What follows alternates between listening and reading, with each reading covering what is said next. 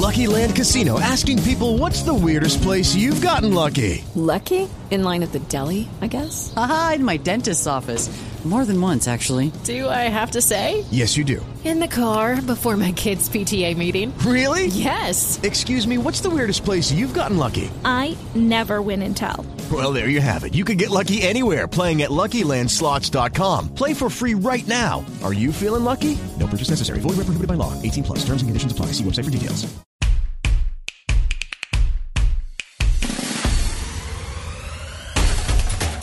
El Arcón, El Arcón, El Arcón.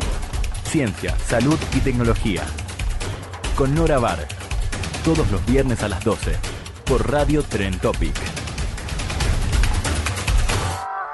Un quinto de novedades, un quinto de noticias, un quinto de entrevistas, un quinto de inquietud por saber y un quinto de divulgación, científica. El Arcón, con Nora Bar. Licenciado en Bioquímica Clínica y doctor en Ciencias Químicas, investigador asistente en el Instituto de Investigaciones en Físico-Química de Córdoba CONICET, bioinformático. Además, es docente en la Facultad de Ciencias Químicas de la Universidad Nacional de Córdoba. Hola Rodrigo, ¿cómo estás? Hola Nora, ¿cómo estás? Un gusto hablar con vos. Ay, pero qué bien se te escucha. No sé si los oyentes te escucharán muy bien, pero yo te escucho como si estuvieras al lado mío. Este, Rodrigo, bueno, eh, la verdad es que el tema de los test generó una cantidad de eh, opiniones encontradas, espe especialmente en las redes sociales, también entre algunos especialistas, pero eh, por lo menos en la investigación, la modesta investigación que uno puede hacer como, periodista, hay un cierto consenso de que, bueno, un consenso total de que los test no son un remedio mágico ni para frenar la epidemia, ni para, este, digamos, tomar medidas, ¿no es cierto? Se pueden tomar medidas aunque uno tenga también algún indicador indirecto eh, de la situación epidemiológica, porque ningún país del mundo, que yo sepa, está haciendo test eh, al conjunto de su población. Hay algunos que sí hacen muchos más que los que estamos haciendo ahora en la Argentina, que hasta ahora, según lo que indicó esta mañana eh, la doctora Bisotti, secretaria de Acceso a la Salud superan los 7.600 más o menos en la Argentina. Después hay eh, también muchos mapas de test o cálculos de test sobre cuántos test se hacen por millón de habitantes. Y claro, las disparidades entre países son enormes. Así que recurrimos a vos para que nos expliques un poquito cómo es esto de los test, cómo hay que medirlos, si hay una medida, eh, eh, digamos, ya estándar de cuánto test hay que hacer eh, en cada población para poder hacernos una idea de si lo que se está haciendo es correcto o incorrecto? Bueno, eh, para empezar, eh, me gustaría aclarar, yo más bien soy analista de datos, me gusta mucho el análisis de datos, no soy epidemiólogo y, tengo muchas dudas con, respecto a este tema, como, es normal. si alguien dice que no tiene dudas y que tiene todas las respuestas, hay que pensar que probablemente esa persona no conozca demasiado sobre el tema del que está hablando. Mientras uno más sabe, eh, más dudas tiene y, menos certezas, ¿no?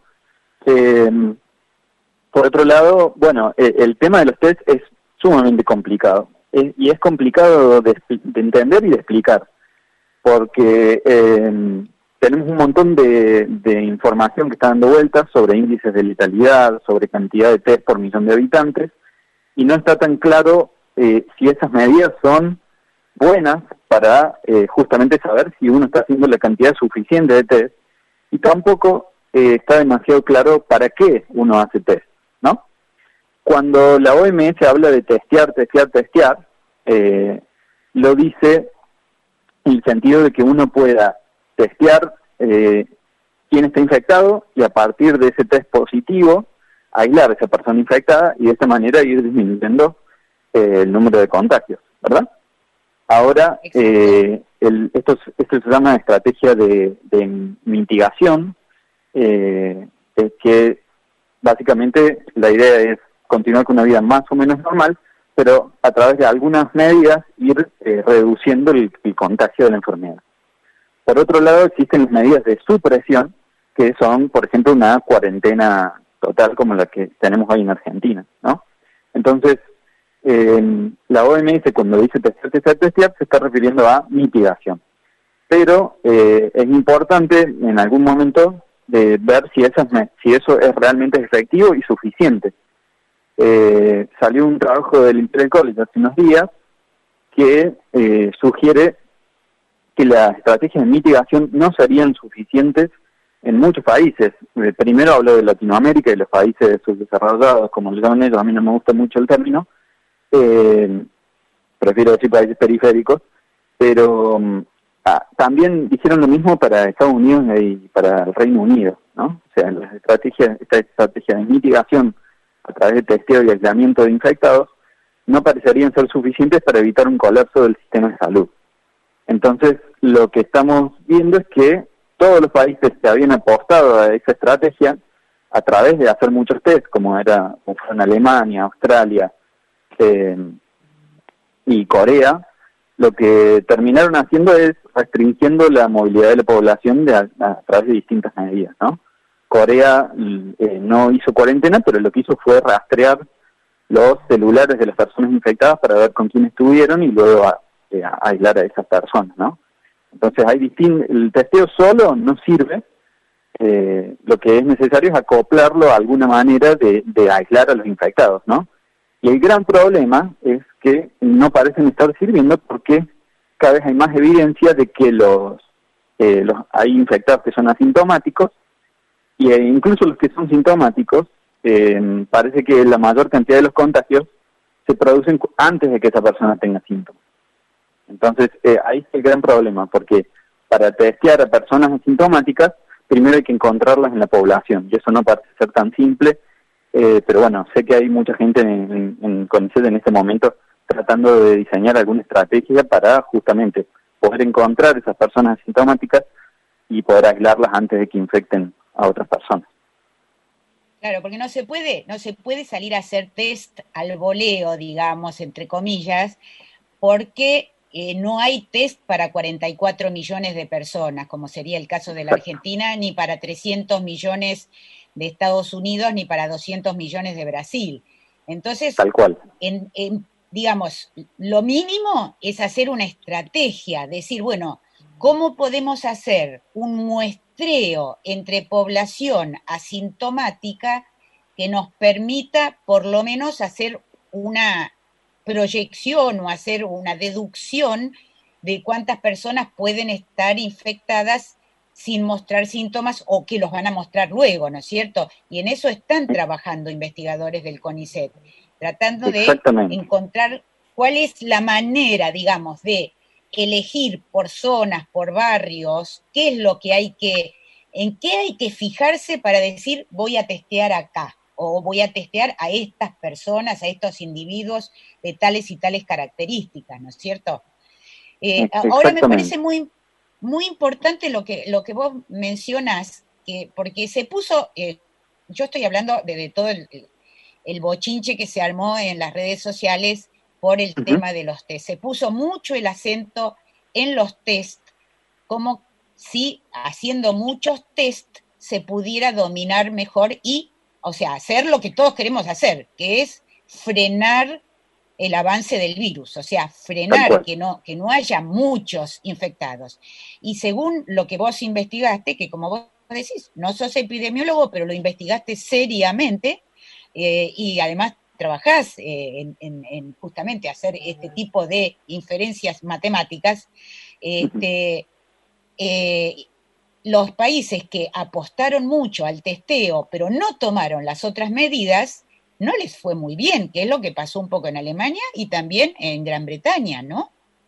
Exactamente, sí, y al mismo tiempo, por ejemplo, en Alemania eh, no tienen cuarentena total, pero tienen una serie de reglas muy estrictas y que todo el mundo respeta.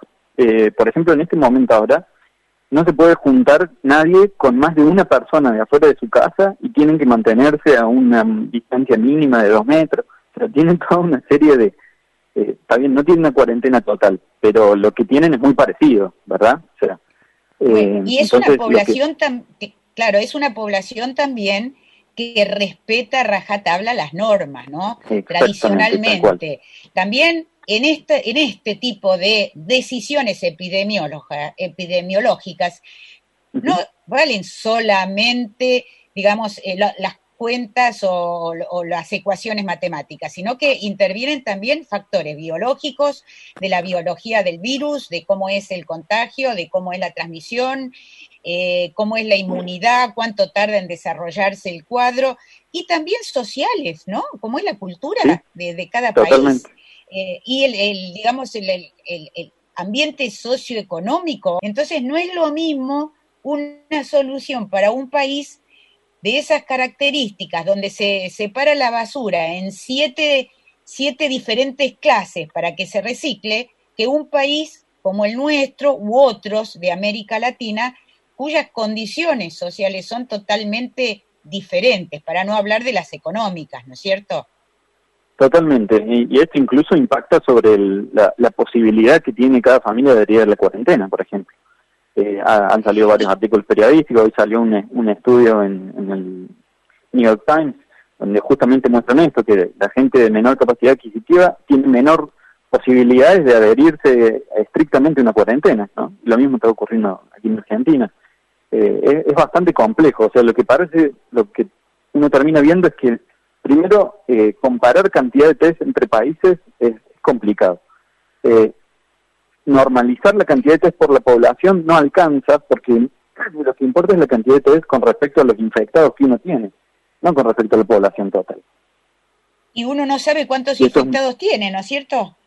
Porque hay muchas personas que eh, no se sabe, ese número justamente es un número muy incierto, porque el número que nosotros tenemos y que tienen todos los países es el de los infectados confirmados no el de los infectados, porque hay muchos infectados que tal vez incluso cuando haya pasado la, la, epidemia, no van a estar registrados, porque a lo mejor o no tuvieron síntomas o tuvieron síntomas tan leves que no concurrieron al médico y no pasaron por el sistema de salud.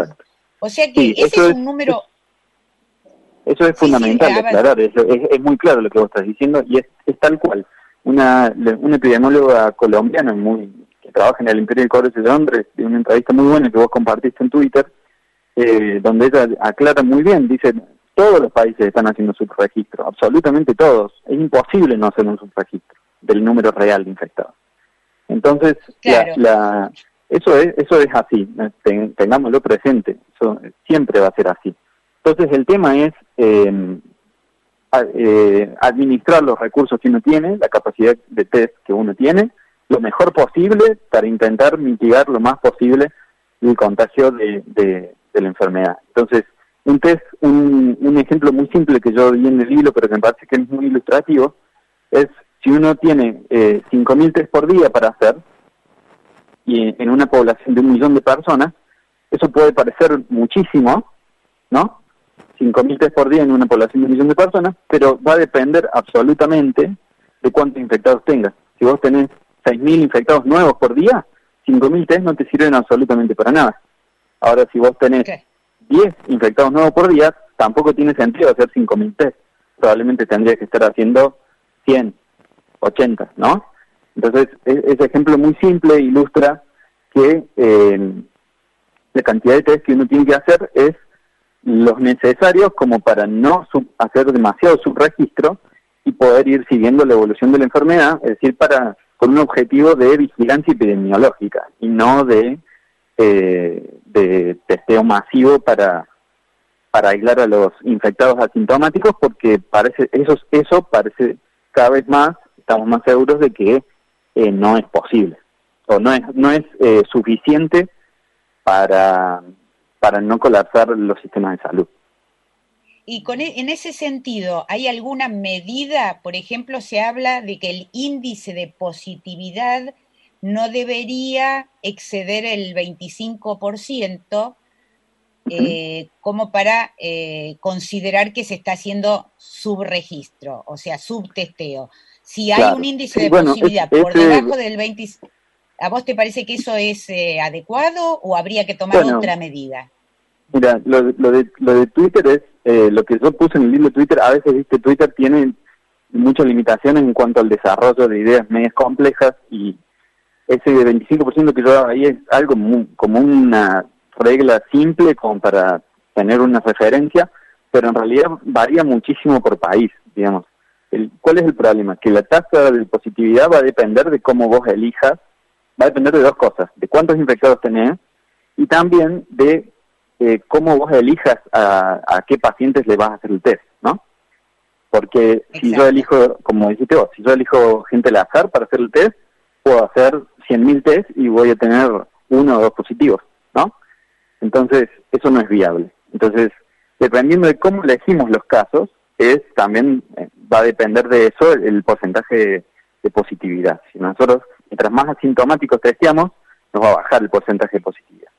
Pero si uno, para los países que más o menos siguen la lógica de testear pacientes em, que hayan venido del exterior, de países infectados, o hayan tenido contacto directo, tengan síntomas, eh, tengan un síntomas de neumonía leve o neumonía grave, para los que más o menos siguen esas reglas, que Argentina está siguiendo esas reglas, ya ha empezado a testear eh, pacientes con síntomas de neumonía sin importar si estuvieron en contacto con gente del exterior, etcétera.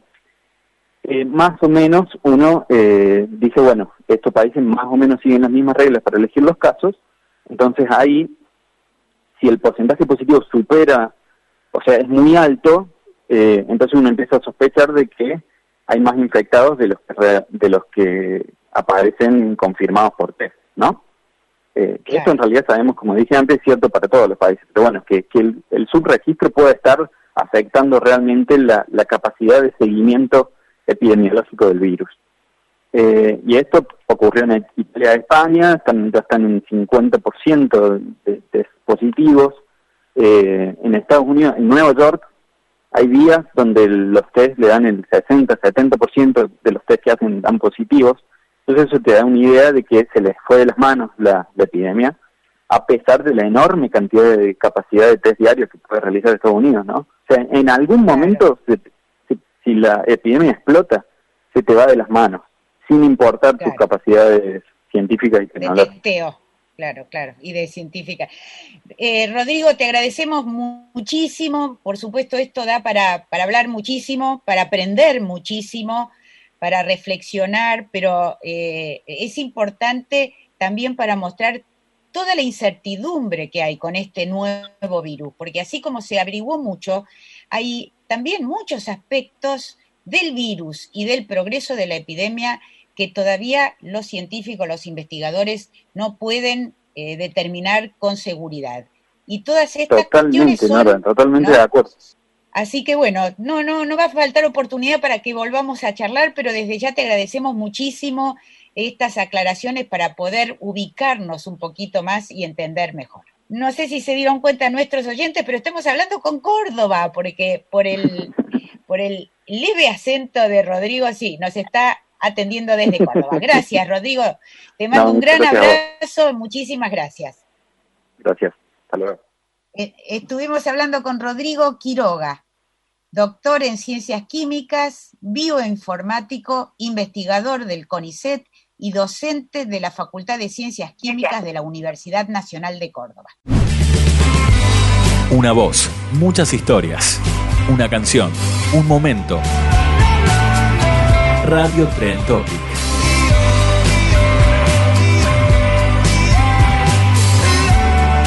Somos el corazón de tus pasiones. With lucky landslots, you can get lucky just about anywhere. Dearly beloved, we are gathered here today to. Has anyone seen the bride and groom? Sorry, sorry, we're here. We were getting lucky in the limo and we lost track of time. No, Lucky Land Casino, with cash prizes that add up quicker than a guest registry. In that case, I pronounce you lucky. Play for free at LuckyLandSlots.com. Daily bonuses are waiting. No purchase necessary. Void where prohibited by law. 18 plus. Terms and conditions apply. See website for details.